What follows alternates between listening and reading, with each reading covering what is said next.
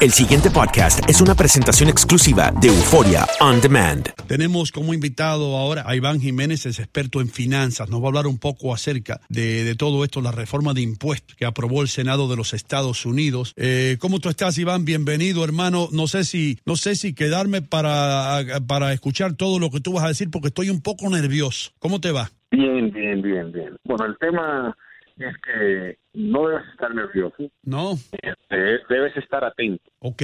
Lo que, lo que ha, lo que ha ocurrido sencillamente es que han habido cambios en la, obviamente es una reforma de impuestos, con la intención de hacer que los Estados Unidos sea más competitivo a nivel mundial. Ese es el argumento. Toda reforma fiscal tiene un efecto en nuestros bolsillos, pero esta en particular para las familias latinas, diríamos, tiene tanto cosas que le benefician como cosas que le perjudican. Eh, primero, ¿cuál es lo que han hecho? Es que han aumentado, o, eh, acuérdate que esto es una propuesta donde hay dos versiones, una versión en la Cámara de Representantes y otra versión en el Senado. Mm. Entonces, ambas han sido aprobadas, pero la final tiene que ser reconciliada y en ese proceso estamos Donde tal vez hay una provisión en uno que no existe en otro. Pero para fines nuestros, hay cosas que son importantes.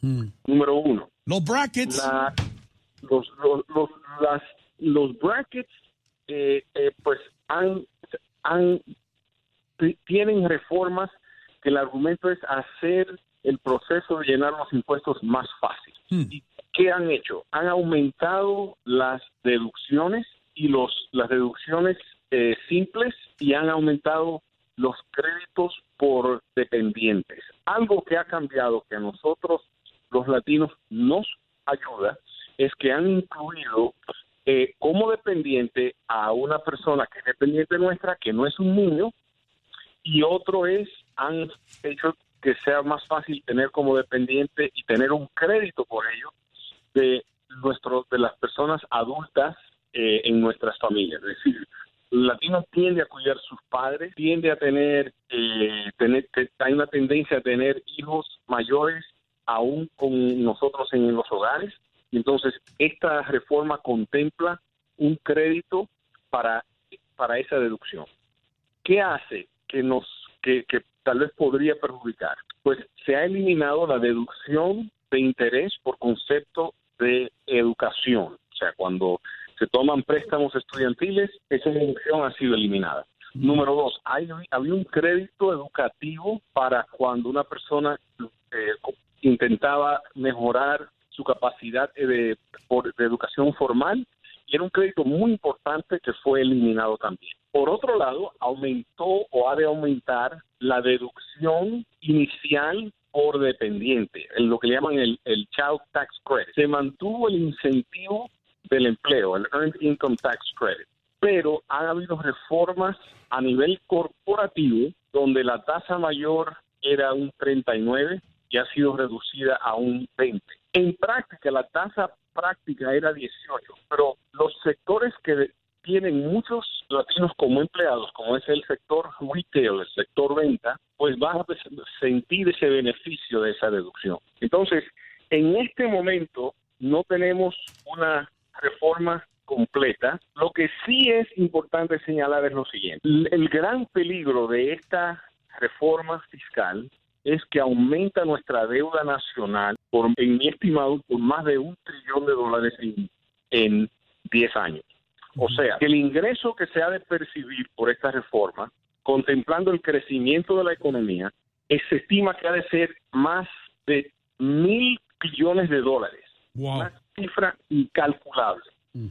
Pero la, la, la, la, presente es la siguiente. El Congreso tenía que demostrar algún tipo de resultado porque el Partido Republicano ganó las elecciones en, en su, y obtuvo mayoría en cuanto a la Cámara de Representantes y del Senado y no podía llegar a casa sin entregar algún tipo de logro. Y este logro es un, diríamos, un logro donde en este momento no se saben todas las los, los pormenores de la reforma, pero por lo menos para fines, diríamos, de película grande, se redujo la tasa corporativa para hacer que los Estados Unidos sean más competitivos. Ese es el argumento. El contra es que si debilitas a la nación por aumentar la deuda, al final de cuentas vamos a tener que pagar una deuda mayor teniendo una economía mucho más débil.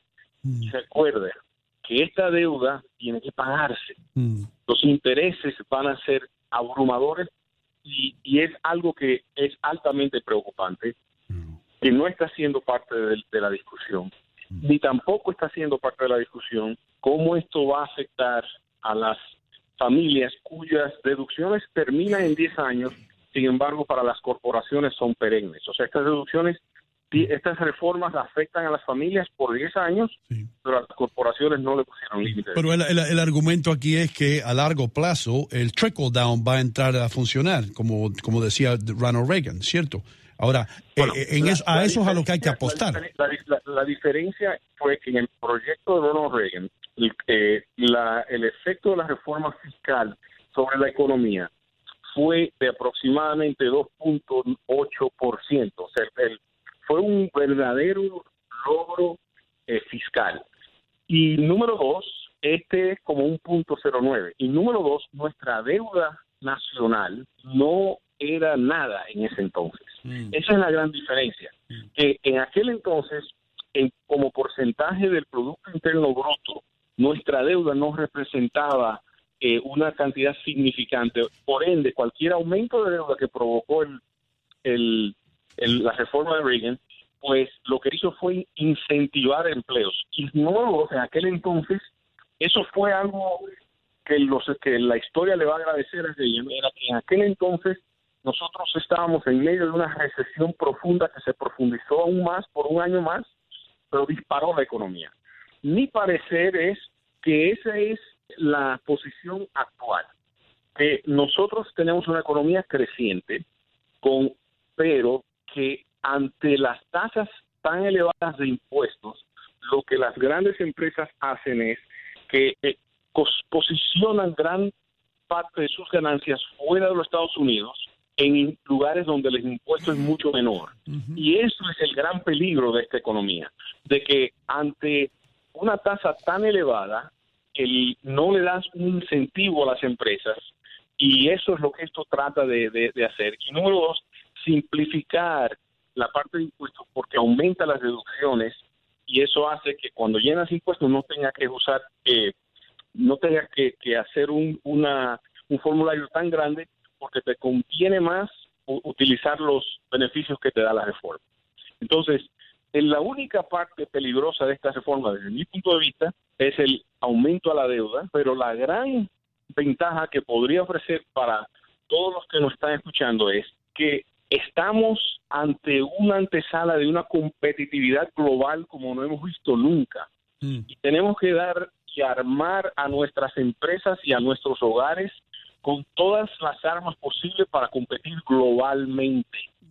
La India produce anualmente una cantidad de ingenieros que no lo produce los Estados Unidos y lo mismo podríamos decir de una capa mundial. Entonces, estamos ante una antesala de competitividad que no teníamos cuando Reagan, mm. no teníamos cuando la reforma de Clinton, no ni siquiera la teníamos cuando la reforma de Bush. Entonces, en este momento la pregunta es, ¿tú quieres una economía más sólida?